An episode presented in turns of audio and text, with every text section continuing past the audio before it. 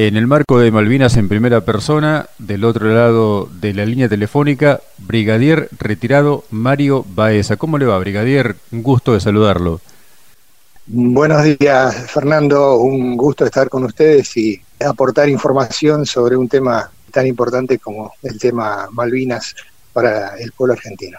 Y sobre todo en nuestro caso, abordando por primera vez el sistema de armas Canberra, del que vamos a charlar en algún ratito, porque todavía no lo habíamos tocado y considero que es muy interesante la labor desarrollada también por estos aviones, ¿no? Sí, sí, es un escuadrón de armas no muy conocido por la ubicación y por la tarea, pero que realmente hizo una contribución importante a las operaciones del año 1982. Sin lugar a dudas. Brigadier, ¿por qué se produce su llegada a la Fuerza Aérea? Bueno, estando en la escuela secundaria, yo elegí un instituto donde, aparte de la currícula normal, veíamos materias relacionadas con la aviación, como meteorología. De hecho, pude egresar con el título de observador meteorológico, porque ya me interesaba mucho la aviación y a esto hay que sumarle que yo vivía en Mendoza, a 50 kilómetros de la capital, y era justamente uno de los sectores de vuelo de los aviones de la Cuarta Brigada Aérea. Así que a esta vocación que tenía se sumó eh, el hecho de ver continuamente evolucionar a los aviones sobre mi cabeza y esto confirmó mi decisión de ingresar a la Fuerza Aérea en el año 1972. ¿Y qué decía la familia de esta intención, de esta vocación?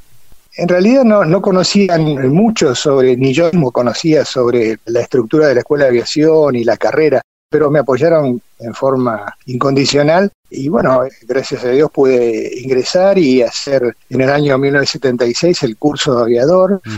Luego tuve la posibilidad de ir a Mendoza y hacer el curso de estandarización de procedimientos para el combate, lo que me habilitaba para ingresar a distintos sistemas de armas.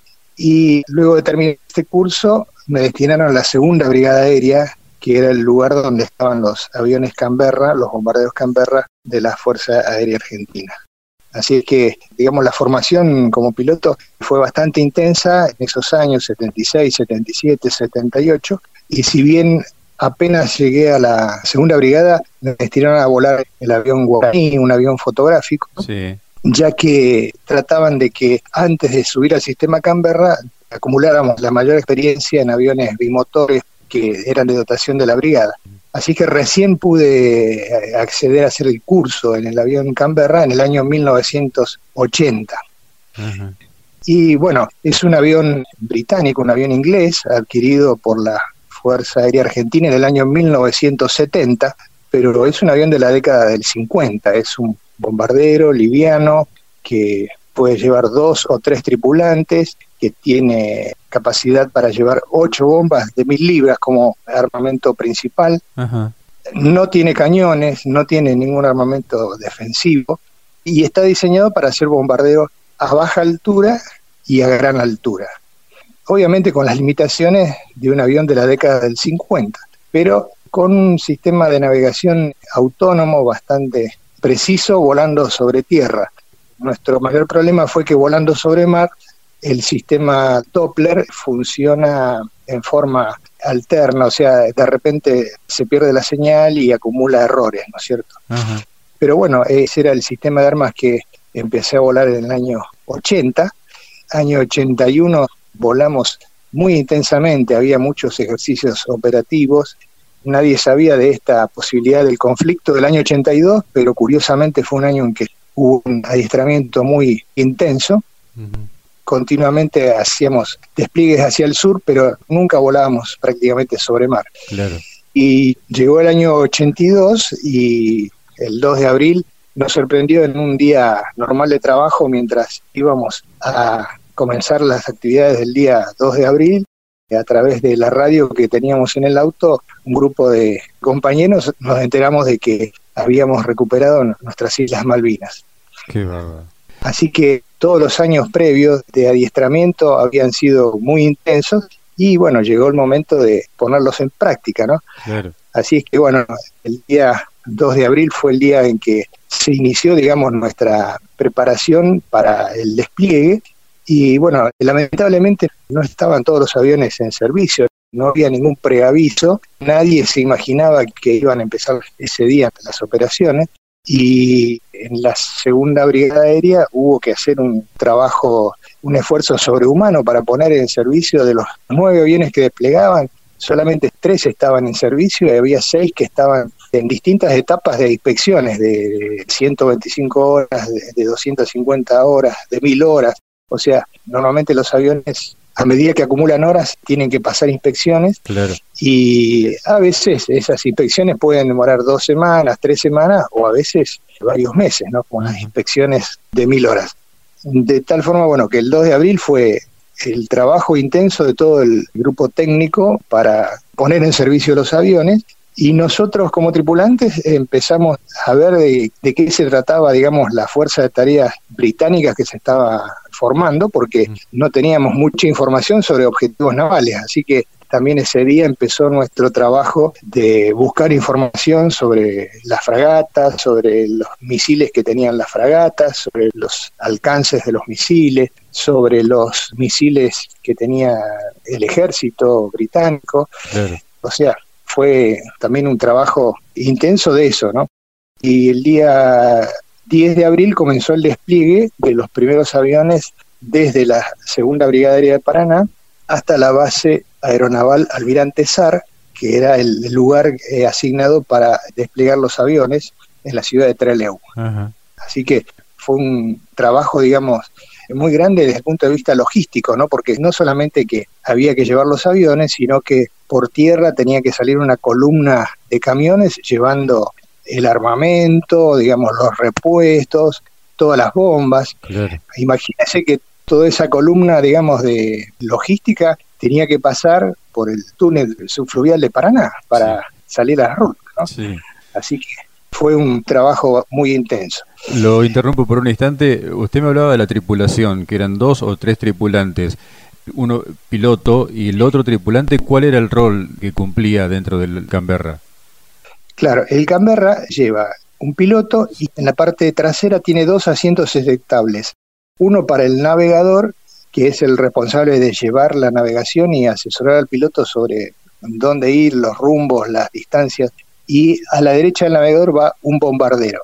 Para hacer tiro en altura desde 20.000, 30.000, 40.000 pies, el bombardero tiene que desatarse de su asiento eyectable y acostarse en la parte delantera del avión, donde tiene una nariz fuselada, una nariz transparente, y allí hay una mira, el avión tiene una mira para hacer tiro desde altura, pero es una mira visual, o sea, el navegador tiene que ver el blanco, tiene que hacer un tiro o de día o en condiciones en que se vea el blanco. Durante el conflicto del 82 volamos solamente piloto y navegador, porque era imposible hacer puntería a gran altura, primero porque siempre las condiciones del tiempo eran malas, estaba cubierto, había distintas capas de nubes a distintos niveles, y después que la mayoría de las salidas terminaron siendo nocturnas, de tal forma que el tiro que se hizo, cuando se hizo tiro en altura, era un tiro dirigido por el radar de Malvinas. El radar de Malvinas diseñaba una ruta de ingreso. El radar Malvinas sabía que una bomba nuestra desde 40.000 pies recorría dos millas, por ejemplo, hasta llegar al blanco. Entonces, como el radar sabía dónde estaba el blanco en su pantalla, dos millas antes nos ordenaba el tiro en esa ruta de ingreso. O sea que ese fue el procedimiento que se usó para tiro en altura. Y cuando el tiro se hacía a baja altura, el piloto tiene una mira en, su, en el puesto de piloto para hacer tiro a baja altura. Esa es la razón por la que no se usó el tercer puesto, el de bombardero, porque no había forma de hacer puntería desde gran altura. Así que las tripulaciones siempre fueron piloto y navegador. Bien, perfecto, aclarado el punto. Discúlpeme que lo interrumpí con el relato. Después del cruce de la Hernandarias, ¿cómo siguió la historia?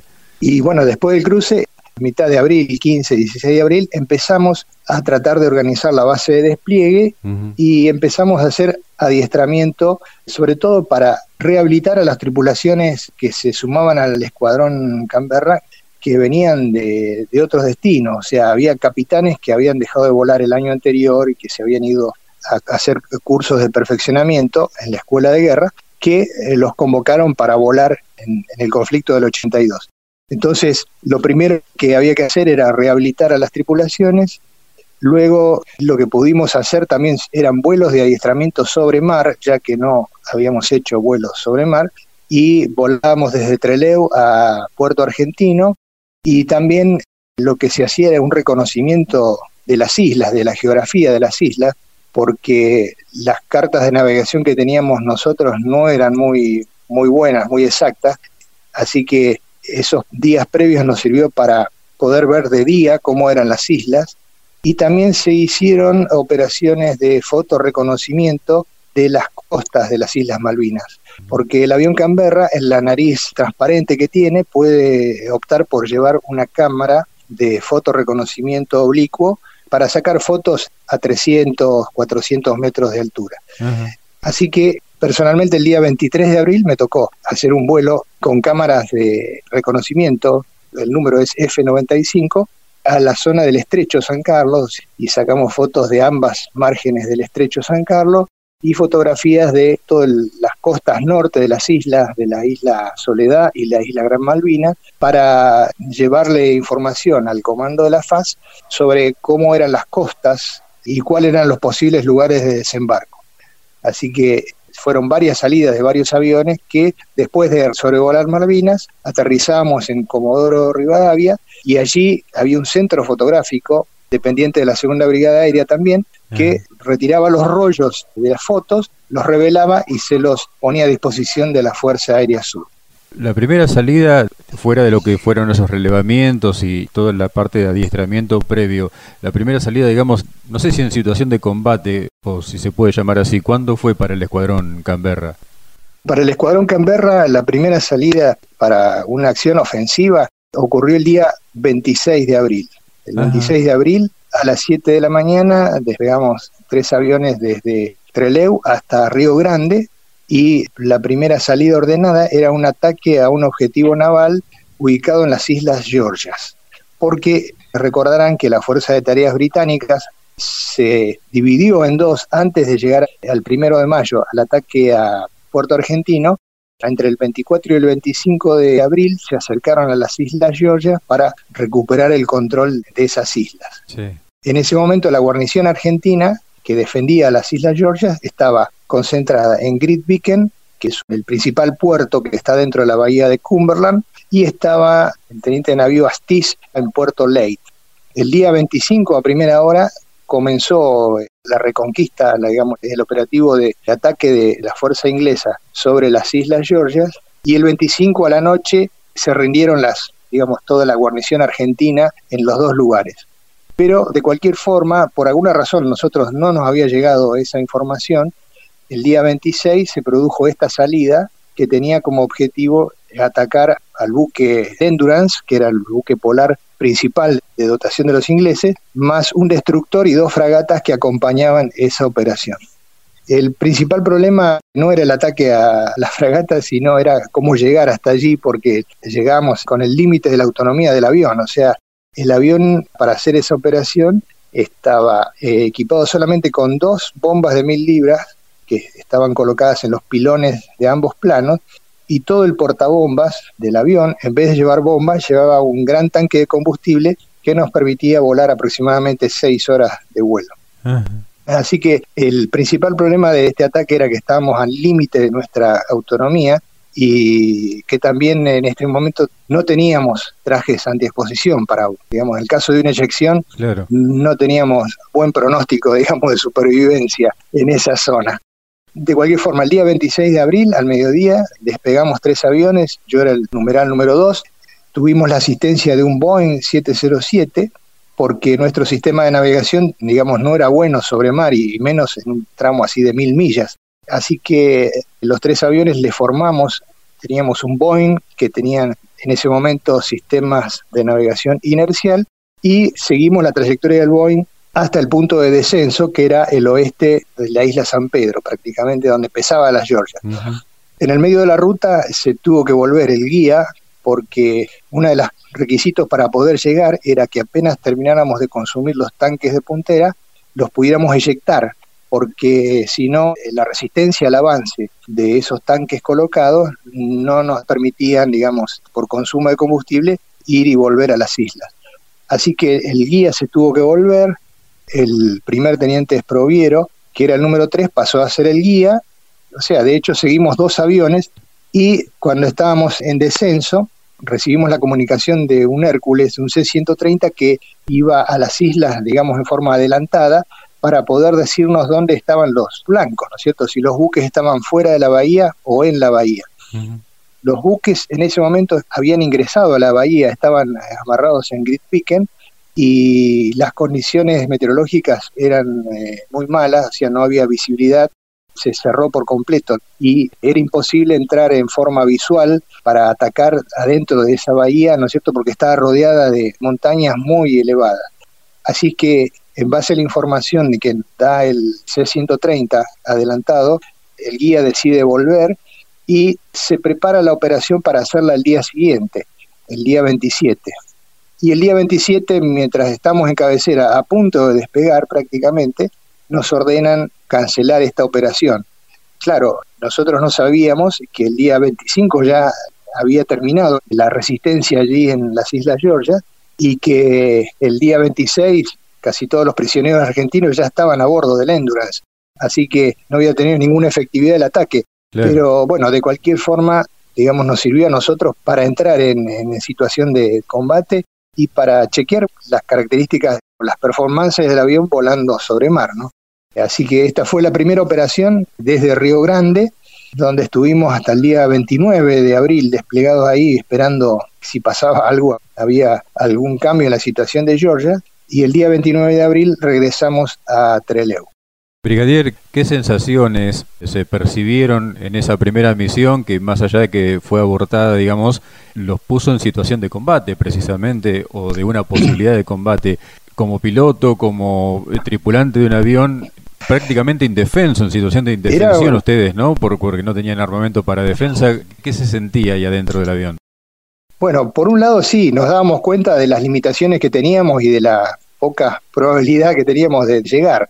Pero bueno, ocurrió una, una situación particular, que es que en la reunión previa, los tripulantes de Hércules, que ya habían estado en las Islas Georgias, nos dieron un panorama de cómo era la geografía, cómo era el lugar, nos dieron datos muy importantes.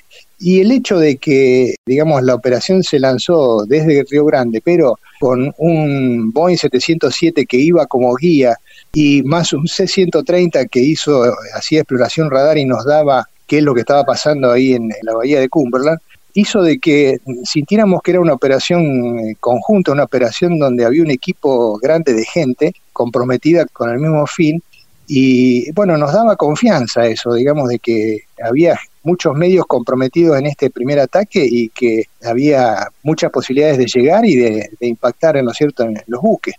Desafortunadamente, bueno, el primer día la meteorología nos jugó una mala pasada y el segundo día se canceló. Pero bueno, no, demostró que el avión, digamos, tenía la posibilidad de llegar a blancos muy lejanos, ¿no? Claro, esa situación de indefensión del Canberra se mantuvo a lo largo de todo el conflicto o, en algún momento pudieron dotarlo de alguna posibilidad de defensa antiaérea o, antimisil o algo. Sí, esa situación de indefensión se redujo en parte porque durante el mes de abril el grupo técnico de, de la segunda brigada, el grupo de oficiales y técnicos que trabajaban allí, diseñaron un sistema de defensa electrónica pasiva. O sea, teníamos la información de cuáles eran las principales amenazas de la Fuerza de Tareas Inglesa, que era el misil SIDART de las fragatas, que podía llegar hasta 50.000 pies, y teníamos el dato de los misiles Sidewinder de los aviones Harrier, que era una versión muy avanzada que era muy efectiva. Entonces, ante esa amenaza, se construyó un sistema, digamos, de contramedidas electrónicas pasivas que eran un cartucho de unos 20 centímetros, 30, no, un poco más, 30, 35 centímetros, en el cual se colocaba la mitad del cartucho, un grano de pólvora que quemaba a más de 500 grados y que, digamos, era una, como una especie de bengala que podía llegar a atraer a las cabezas infrarrojas de los misiles Iwander. Y la otra parte de ese cartucho se colocaban tiras metálicas que tenían eh, la mitad de la longitud de onda del radar del misil SIDAR. Esas dos contramedidas se liberaban mediante la expulsión de este cartucho que eh, en forma simultánea despedía por un lado el chaff y luego quemaba la bengala a estos 500 grados. O sea que no teníamos opción de decir, bueno, lanzo bengala o lanzo chaff. Cada lanzador largaba las dos cosas a la vez y teníamos siete de estos cartuchos ubicados en la parte trasera del avión y los operaba el navegador desde el puesto del navegador. El problema es que no teníamos ningún radar, radar warning que se llama, que nos avisara que estuviéramos siendo iluminados por un radar de un misil o por el radar de un avión Harrier, etcétera. Entonces lo accionamos cuando o teníamos el dato de que, o que el radar nos avisaba de que estaban lanzando misiles, o cuando estábamos en las proximidades de, un avión Harrier que estuviera muy cerca de alcanzando a nuestro avión. Entonces, esto fue un, digamos, una solución hecha sobre la marcha que realmente, bueno, sabemos que fue efectiva y que evitó muchos derribos y que, bueno, se aplicaba en forma así media intuitiva porque no teníamos el dato exacto de cuándo lanzarlo, pero esto ya lo teníamos disponible a partir del primero de mayo en todos los aviones. Y bueno, fue una ayuda importante, digamos, para la defensa del avión, ¿no? Ingenio argentino puro. Puro ingenio argentino y realmente hecho a máxima velocidad y se instaló muy bien. Qué bárbaro. De cualquier forma, digamos, el primero de mayo, en el primer empleo de los aviones hacia Puerto Argentino, tuvimos nuestro primer derribo, el primer derribo de un avión sobre el mar argentino, producto del ataque de un avión Harrier con misiles Sidewinder. Pero bueno, pudimos haber tenido mayor cantidad de bajas ya ese primer día, hubo seis salidas y volvió el guía de la primera escuadrilla con daños en una puntera de plano por explosión de un misil y en la segunda escuadrilla el derribo del numeral número 2, el primer teniente de Ibáñez y el capitán Mario Hipólito González. Ese fue el día en que realmente, bueno, comenzaron el grueso de las operaciones del sistema Canberra. El primero de mayo, que es una bisagra para todo el conflicto y un día muy especial fundamentalmente para la Fuerza Aérea. Ya lo creo, sí, y fue el día donde se comprometió toda la Fuerza Aérea para atacar a, todos los buques que se estaban acercando a Puerto Argentino. Y bueno, en ese día, desde muy temprano que supimos del ataque, estuvimos eh, alistados, listos para salir a un primer ataque, pero recién a las 15.30 le llegó la orden de despegue a las dos escuadrillas que tenían que atacar a las fragatas que estaban ubicadas frente a Puerto Argentino. Allí, bueno, nuestro primer problema es que la ruta de todos los aviones de la Fuerza Aérea en ese día fueron desde Río Gallego, desde Río Grande hacia Puerto Argentino, mientras que la ruta de las escuadrillas de Canberra era desde Trelew hacia Puerto Argentino. Y en esa ruta pasábamos por el norte de las Islas Malvinas y no teníamos el dato de inteligencia de que justo al norte de Malvinas había una concentración de una parte de la flota inglesa. Claro. Y junto con la flota había antes de la flota varias patrullas de aviones Harrier protegiendo a la flota y volando sobre la flota. De tal forma que las primeras escuadrillas, incluso con mala meteorología, o sea, porque la meteorología no era muy buena, descendieron para tratar de estar en, en vuelo bajo antes de llegar a Malvinas, pero apenas aparecieron bajo nubes, se encontraron, debajo de la capa de nubes, se encontraron de repente con los Harrier que estaban orbitando, estaban eh, haciendo vigilancia y que seguramente con sus radares ya ubicaron a estas dos escuadrillas que venían hacia las Islas Malvinas. Así es que esas primeras escuadrillas no pudieron llegar porque los Harrier los fueron persiguiendo uno por uno y solamente, bueno, tuvimos un avión averiado y otro derribado y los otros regresaron al continente. ¿La tripulación del que fue derribado se perdió? La tripulación del avión que fue derribado, uno de los numerales de la escuadrilla vio que se eyectaban y que caían al mar. O sea que tuvieron la posibilidad de subirse a, un bote y esperar un tiempo ahí en, en ese lugar. Se dio aviso a la Armada y el buque Aviso Sobral se dirigió al día siguiente hacia esas coordenadas pero cuando estaba próximo a ese lugar fue atacado por helicópteros británicos y tuvo varias bajas, murió el capitán que iba a cargo de esa embarcación y quedó a la deriva, volvió de casualidad hacia el continente, así que a esa primera tripulación no hubo posibilidad de rescatarla y a eso hay que agregarle que no llevaban tampoco trajes anti-exposición, con lo cual suponemos que mucho tiempo no pueden haber sobrevivido en el medio del Atlántico. ¿no? Después de ese primero de mayo, ¿cómo se sucedieron las salidas para el escuadrón Canberra? Después de eso hubo varias operaciones, a mí me tocó el día 3 de mayo hacer una salida hacia el norte de Malvinas, donde aparentemente había objetivos navales y volamos desde Puerto Deseado hacia el norte de Malvinas a unas coordenadas que nos habían dado, pero evidentemente la información no era actualizada, o sea, llegamos al lugar y no había ningún objetivo. Y bueno, después hubo un tiempo donde se lo usó al avión Canberra para hacer más que nada exploración y reconocimiento de toda la zona este de Treleu, tratando de encontrar algún blanco naval rentable que fuera importante para la logística de la flota. Bien. Incluso hubo varios despliegues el 17 de mayo desplegaron tres aviones a Mar del Plata porque también se estaba haciendo el seguimiento de buques logísticos para tratar de cortar el abastecimiento de la flota. Pero bueno, también ese día no pudieron ver con exactitud la ubicación del blanco y no se hizo el ataque. Pero la operación más rentable para el sistema de armas nuestro, que tenía mucho alcance, era justamente esa, la interdicción aérea, o sea, el cortar la cadena de abastecimiento desde Ascensión hacia el grueso de la flota. Pero al no tener muchos aviones de exploración y reconocimiento, no se pudo hacer un buen seguimiento y, dar la ubicación. De cualquier forma, se trabajó en eso y recién cuando los británicos desembarcaron en San Carlos y empezaron a avanzar hacia Puerto Argentino y hacia Darwin, se decidió usar los aviones en ataques sobre las concentraciones de tropas inglesas. Así que a partir de ahí, en vista de que consideraban que el avión era muy vulnerable, ¿no es cierto?, a, los aviones Harrier, se decidió usarlos de noche en ataques a las fuerzas británicas desde San Carlos y siguiendo toda la trayectoria que hicieron las tropas inglesas. Así que el primer ataque sobre las concentraciones de tropas se hizo el día 26 de mayo sobre la concentración en San Carlos. Después los blancos fueron variando a medida que avanzaban las tropas inglesas, ¿no? Pero se decidió usarlos de noche porque era donde había mayor posibilidad de supervivencia y los vuelos fueron de noche y con ataques a baja altura, a bajo nivel ya que, bueno, era la forma de que no los detectaran, ¿no es cierto?, las defensas de los radares de las fragatas y también las patrullas británicas, ¿cierto?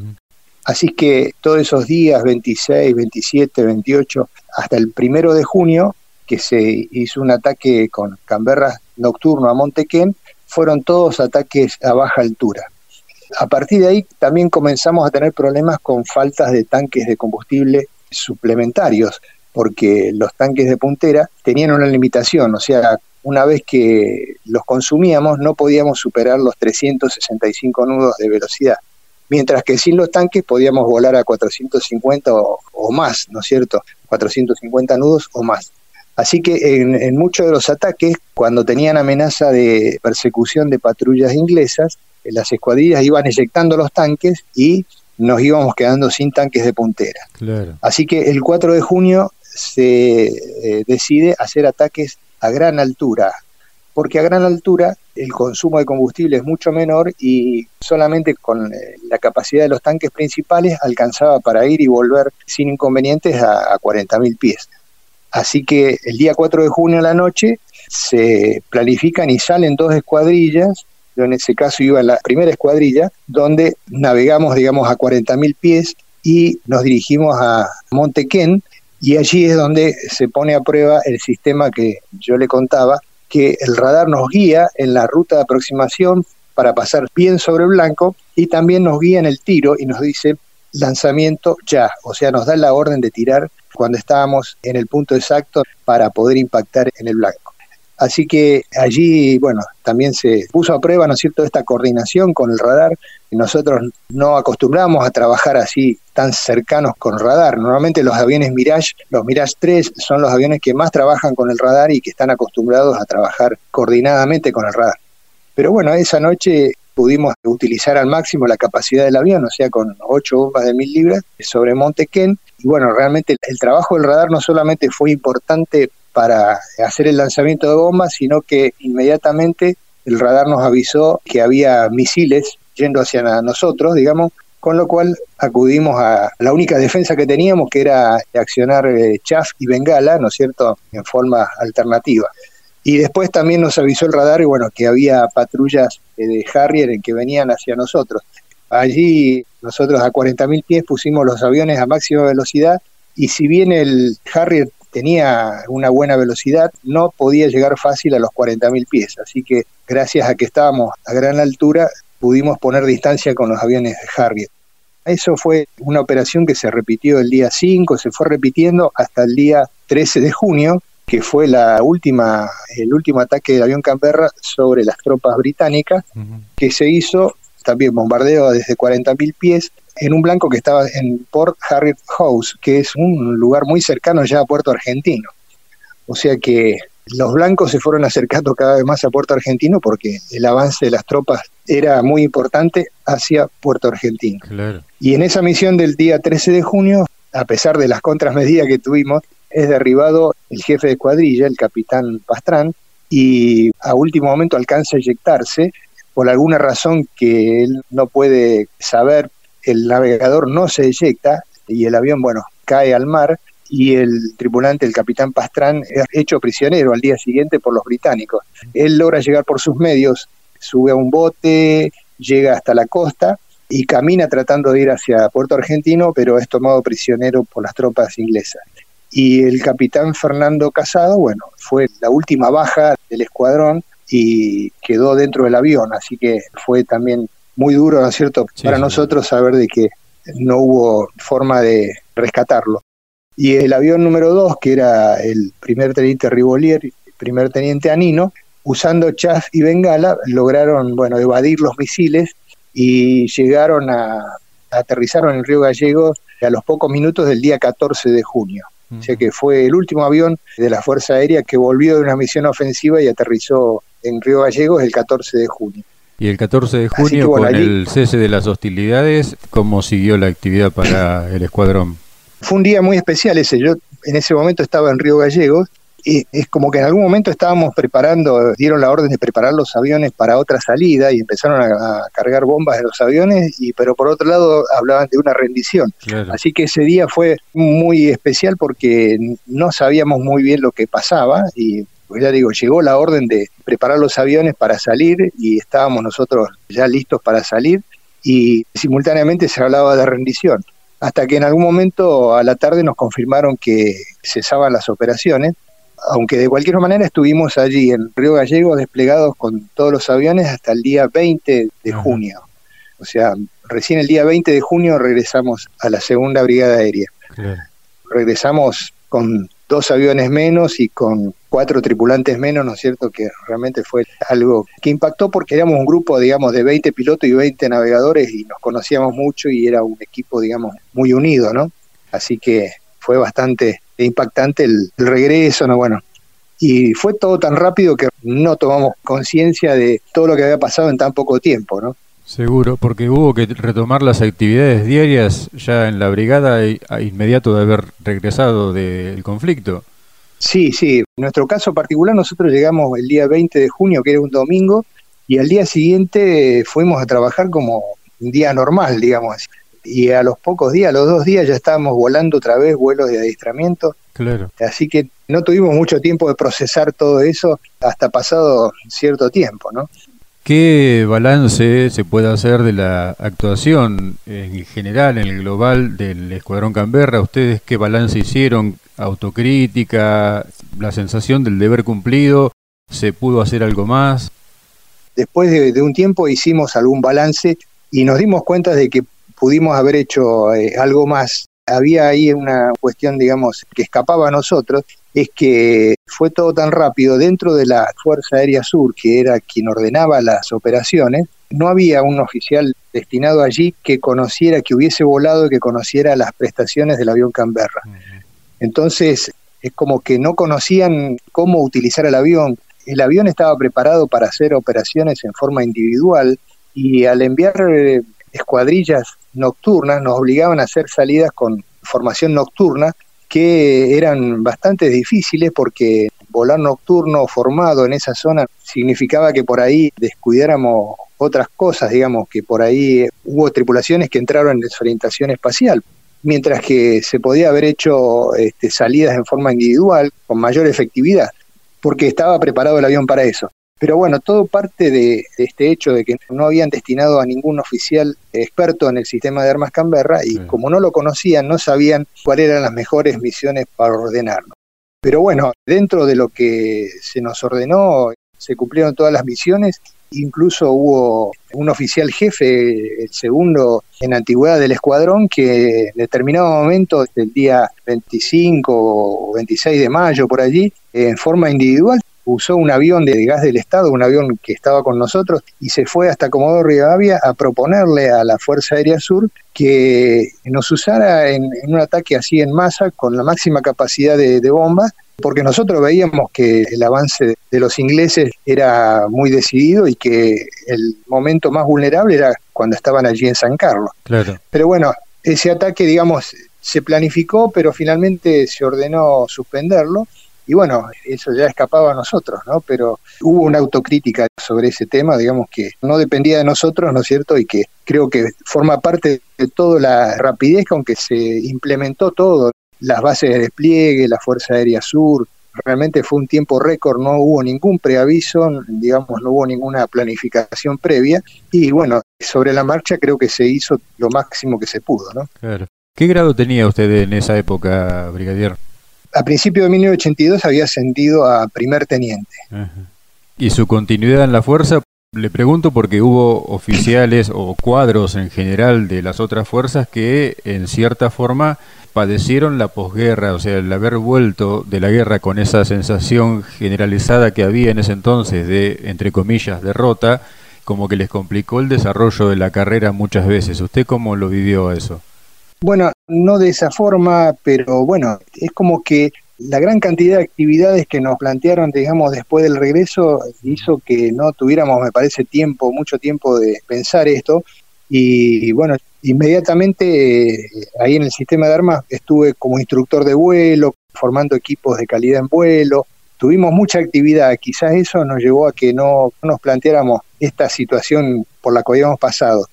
Y bueno, a partir de ahí, cuando terminé mi ciclo en el sistema Canberra, que había volado muchas horas y que había alcanzado, digamos, la máxima categoría ahí, pasé mucho tiempo destinado en la Escuela de Aviación Militar. O sea que eso también me pareció que era una buena inversión, digamos, el hecho de transmitir a la gente que se estaba formando en la escuela todas estas vivencias. Y bueno, desde el año 86 hasta el año 90 estuve destinado en la Escuela de Aviación Militar de ahí hice la escuela de guerra aérea, la que nos habilitaba para el ascenso a mayor. Y cuando terminé también volví a la escuela de aviación militar, también a colaborar, digamos, en distintos cargos y siempre en relación directa con la formación de los cadetes. Ese tipo de actividad es bastante demandante y hace que uno, bueno, ponga toda su atención y su esfuerzo en eso y realmente es una de las tareas más lindas, más importantes para mí, ¿no? Claro. Así que bueno, ahí en la escuela de aviación volví, digamos, en distintas oportunidades hasta que en el año 2004 estuve allí como subdirector y creo que contribuir a la, formación de futuras generaciones era lo más importante, ¿no es cierto? Totalmente. ¿Y el sistema de armas Canberra hasta cuándo siguió vigente en la fuerza? El sistema siguió vigente hasta el año 2000. Hasta el año 2000 estuvo, si bien con reducida actividad, en el medio, como una especie de premio de fin de ciclo, en el año 95 y 96 volví a, la segunda brigada aérea como jefe del escuadrón Canberra y eh, en esa época ya teníamos asignadas pocas horas de vuelo con un grupo más chico de pilotos, pero bueno, decidimos tratar de darle continuidad y darle utilidad al sistema y en esa época se le instalaron cámaras fotográficas digamos, una adaptación especial con cámaras de, gran alcance, ¿no es cierto?, para hacer fotografía a gran altura. Y bueno, también dio resultado, pero después de un tiempo este, el avión empezó a tener problemas de falta de repuestos, ya que eran todos de origen inglés, ¿no es cierto? Claro. De hecho, el avión Canberra, la versión PR9, la versión inglesa, los ingleses la estuvieron en uso hasta el año 2005. O sea, en el año 2005 desactivaron los últimos Canberra que volaban en versión fotográfica sobre Afganistán, Ajá. haciendo relevamientos fotográficos. Así que evidentemente el avión eh, era útil en eso y lo tuvieron en servicio hasta el 2005. Pero bueno, nosotros en el 2000 ya por falta de repuestos se tuvo que desactivar. Claro. Brigadier, ¿tuvo miedo en la campaña de Malvinas? Sí, sí, por supuesto. A partir del primero de mayo, cuando ya no volvió ese primer avión y ya dejamos de ver a nuestros compañeros y tuvimos que ir a buscar sus efectos personales y ahí nos dimos cuenta de que esto era algo que iba muy en serio y que podía llevar nuestra vida, ¿no es cierto? Sí, obviamente que teníamos miedo y creo que lo- la parte más difícil era todas las horas que pasábamos en espera, como escuadrillas de alerta, esperando que nos ordenaran una misión. En el momento en que recibíamos una orden fragmentaria y que en ese momento nos decía lo que teníamos que hacer y nos poníamos a trabajar en todo el detalle de la operación y nos poníamos a pensar, digamos, cómo hacer mejor la operación, y en ese momento un poco que uno se olvidaba o no es que se olvidaba, sino que, bueno, tenía otra prioridad, que era planificar bien la misión.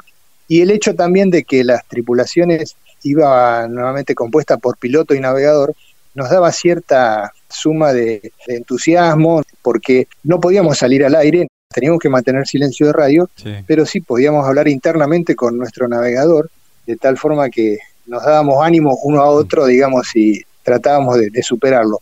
Pero lo más difícil era las horas de espera en la cual uno analizaba, digamos, todas las posibilidades que había. Pero sí, el miedo estuvo siempre presente. Claro, seguro. ¿Puso pie tierra en algún momento en el archipiélago durante el conflicto y a posteriori visitó las islas? No, no, no, no pude poner el pie en esas tierras.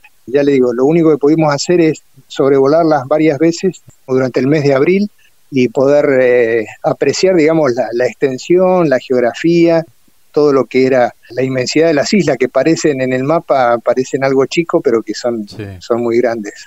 Después de la guerra, ¿tuvo alguna oportunidad? ¿Lo invitaron para visitarlas? ¿Fue tentado? ¿Tiene ganas?